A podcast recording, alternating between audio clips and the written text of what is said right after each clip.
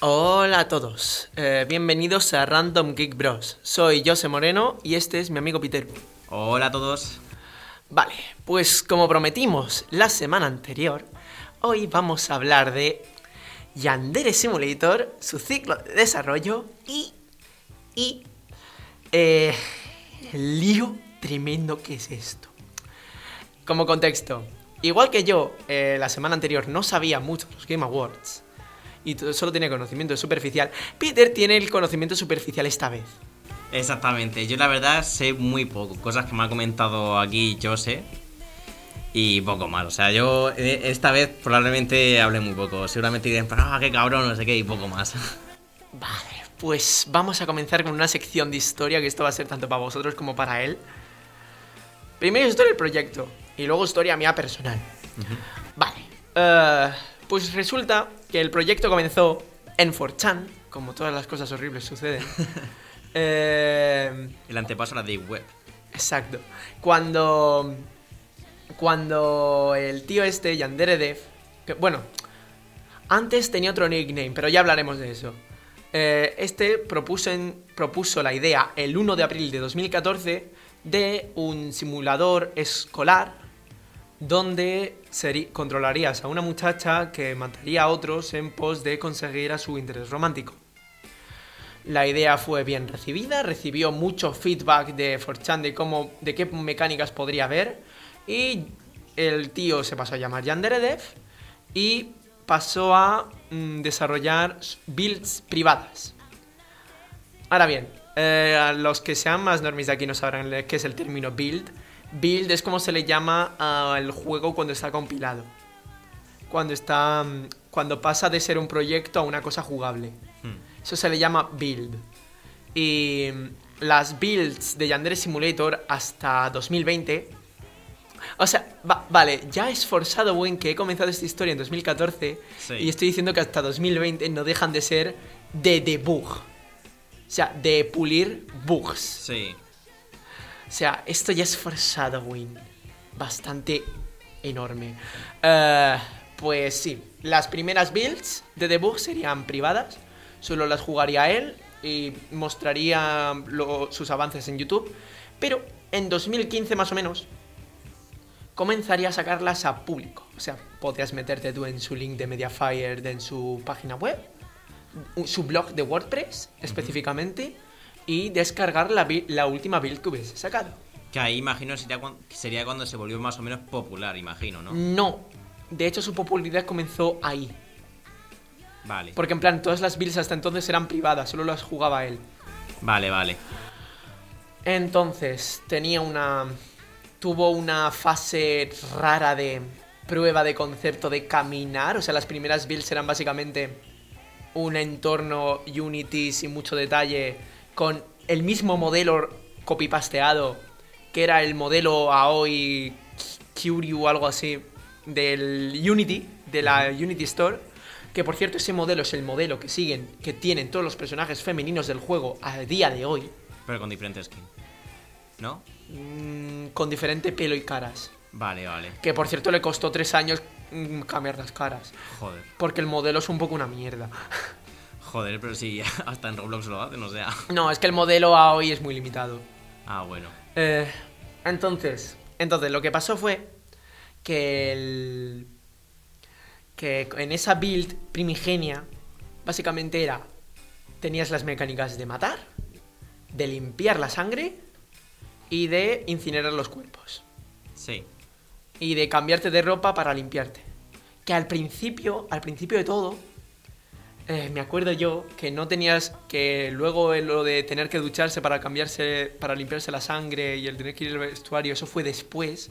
Al principio tenías ropa al lado, te cambiabas y estabas, y estabas limpio. Ujú. Era muy primitivo, era una prueba de concepto. Entonces la build, las builds que sacaron, que sacó en principios de 2015, o sea, de esto es de julio a octubre de 2015, que fue cuando yo comencé a jugar. Era con una escuela muy anime estereotípica. Con, empezó a sacar estudiantes, ¿no? Eh, los llamados Rainbow Boys y Rainbow Girls, o sea, chicos arcoiris y chicas arcoiris, que eran básicamente una pareja, eh, dos parejas, plan, cinco, eh, do- dos grupos de cinco, no, de seis que diga, perdón. Es que Sí. resulta que quitaron a cinco de cada. Vale, vale. Eh, y cada chico y cada chica tenía un pelo de color rojo, amarillo, verde, eh, azul marino, azul celeste y morado. Sí, de eso sí que me acuerdo un poco. Me parece que en su momento vi un poco cuando lo subió, subió algún youtuber, me parece. Claro, es que las Rainbow Girls estuvieron durante mucho tiempo de desarrollo y se volvieron muy relevantes en el fandom. Hmm. Vale, aquí comenzó las ah, Misadventures de Koko Haruka, eh, la rival de prueba. Es que tuvo, para ser rival de prueba tuvo dos factores importantes. Cuando Yandere Dev comenzó a añadir mecánicas para eliminar rivales y no tenía la rival hecha. Tardaría mucho tiempo Hmm. en hacerla.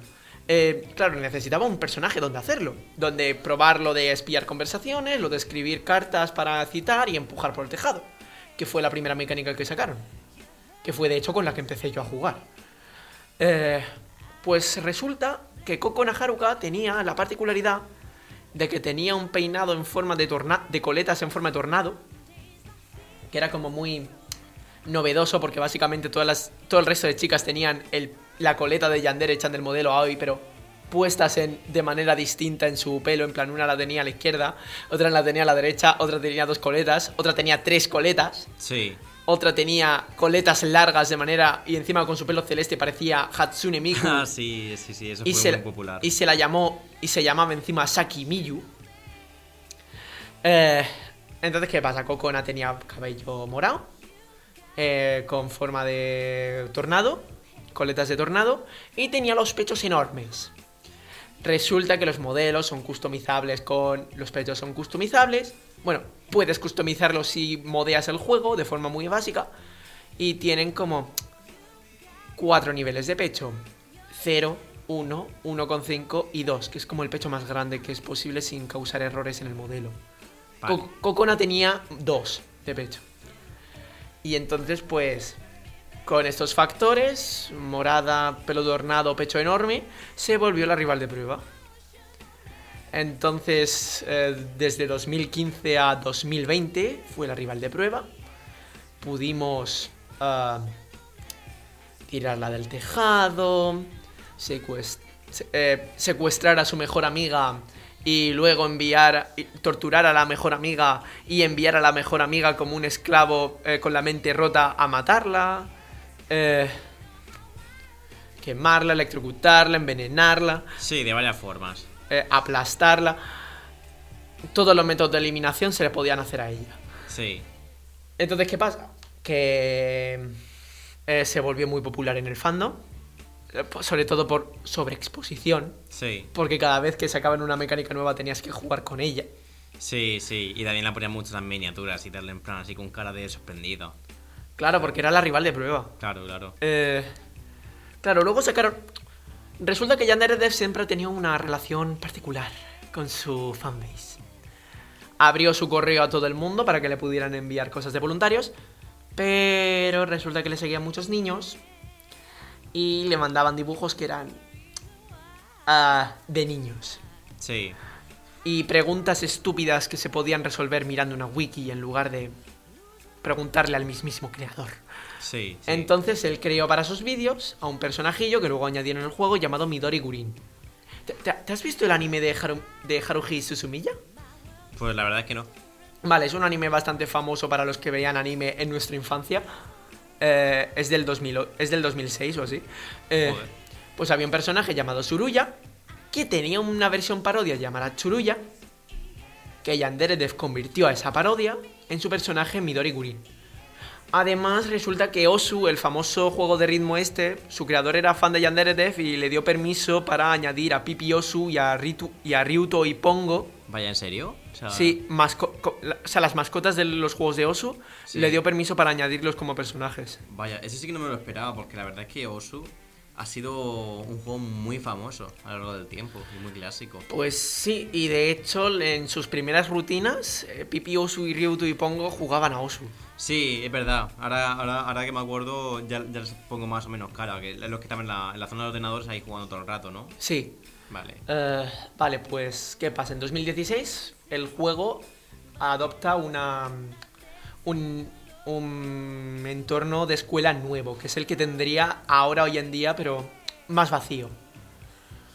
Ah, claro, era un diseño muy simple, que tenía instalaciones, que le faltaban instalaciones.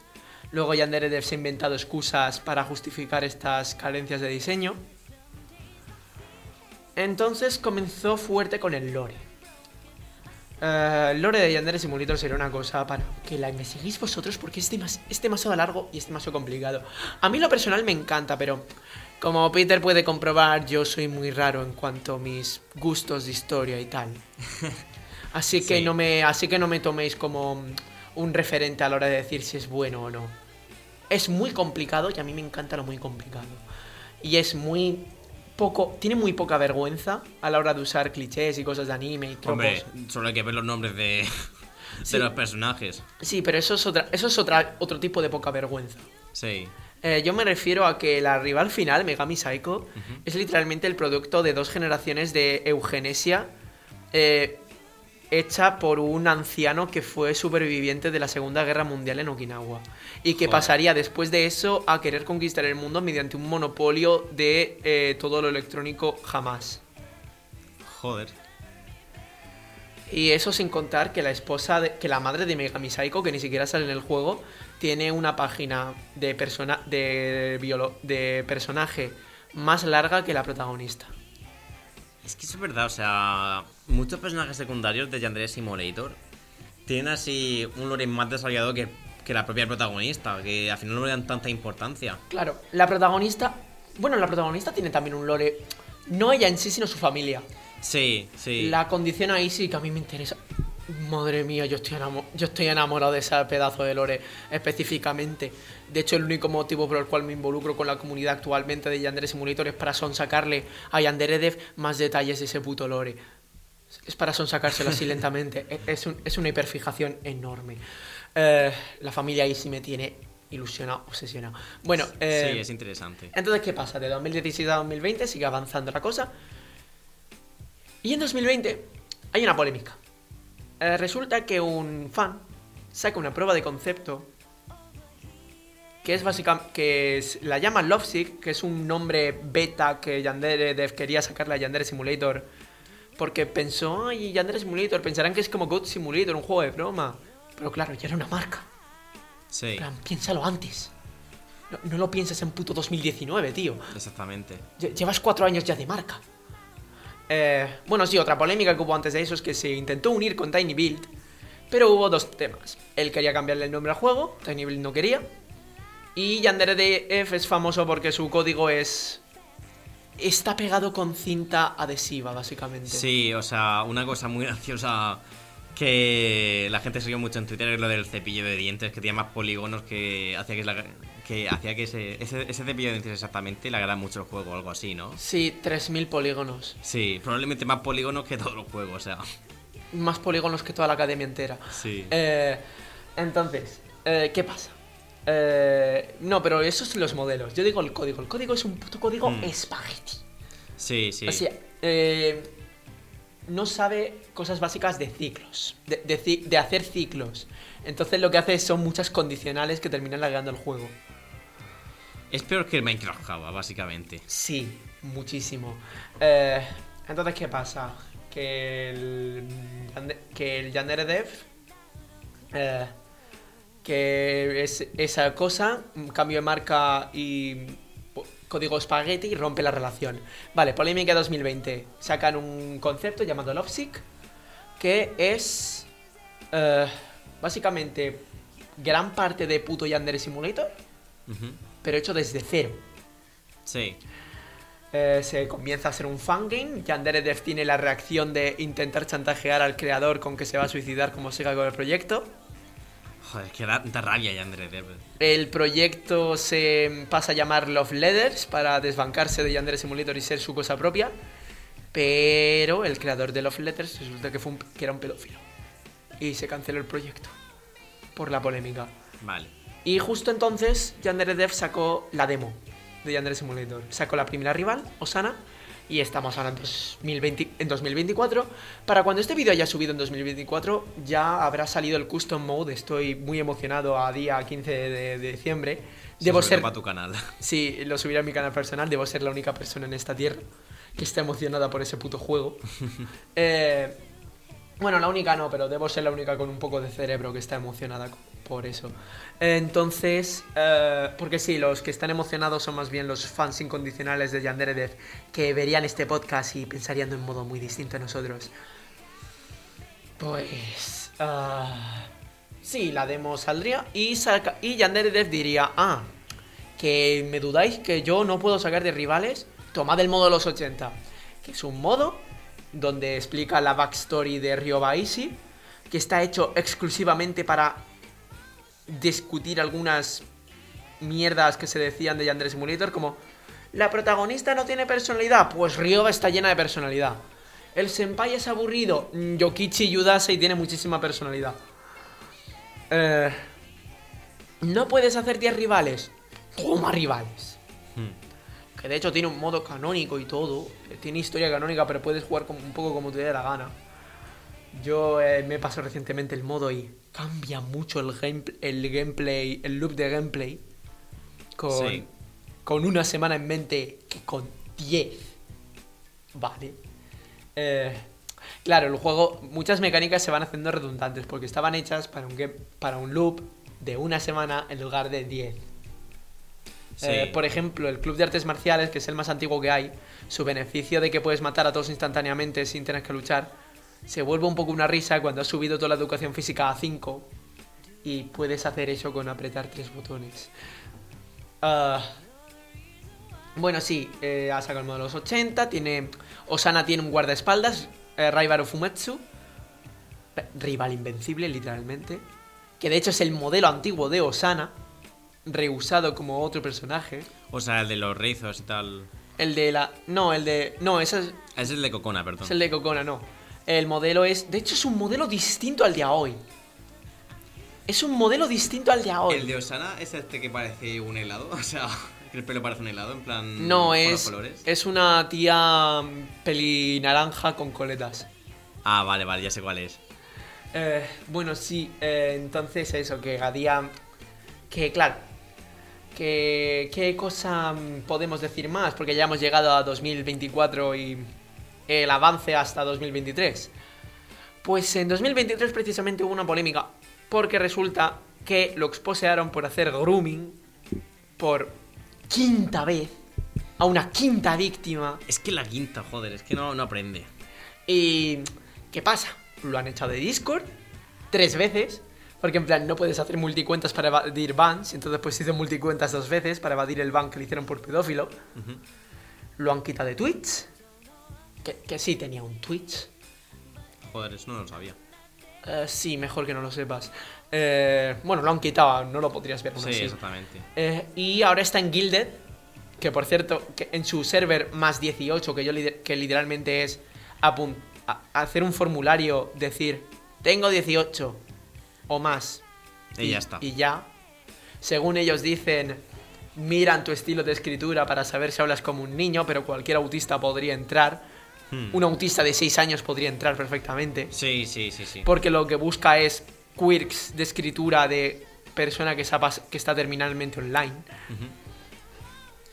Ah, y entonces, pues, eso eh, es una persona terrible con un juego terrible que, desgraciadamente, es el único juego de su tipo. Sí. Entonces, aunque quisiera jugar otra cosa, no puedo. Sí, ese es el problema. No. Y cuando intentaron hacer algo, al final el otro también era un pedófilo, entonces. Sí, es co- eh, claro, es como no cuesta, cuesta tanto que una persona decente que simplemente le gusten los tropos anime haga ese juego. Ah, bueno, sí. ah, pues vamos a vamos a terminar por aquí, Vale. ¿vale? Porque ya hemos hablado de un poco todo el desarrollo y tampoco hay mucho más que añadir porque siempre más que añadir más que los puntos que se ha dicho una y otra vez porque en miles de podcasts Sí. y miles de vídeos de YouTube. Eh, si queréis más información, hay muchísimos más documentos con cosas más investigadas y con visuales, incluso para ayudar. Exactamente. Así que... eh, vale. Eh, espero que os haya gustado a todo el mundo. Eh, la semana que viene eh, grabaremos, hablaremos del tráiler del GTA 6 y de nuestras opiniones sobre GTA, sobre GTA en general y cómo la gente reacciona a esto. Venga. Venga. Un saludo. Hasta luego.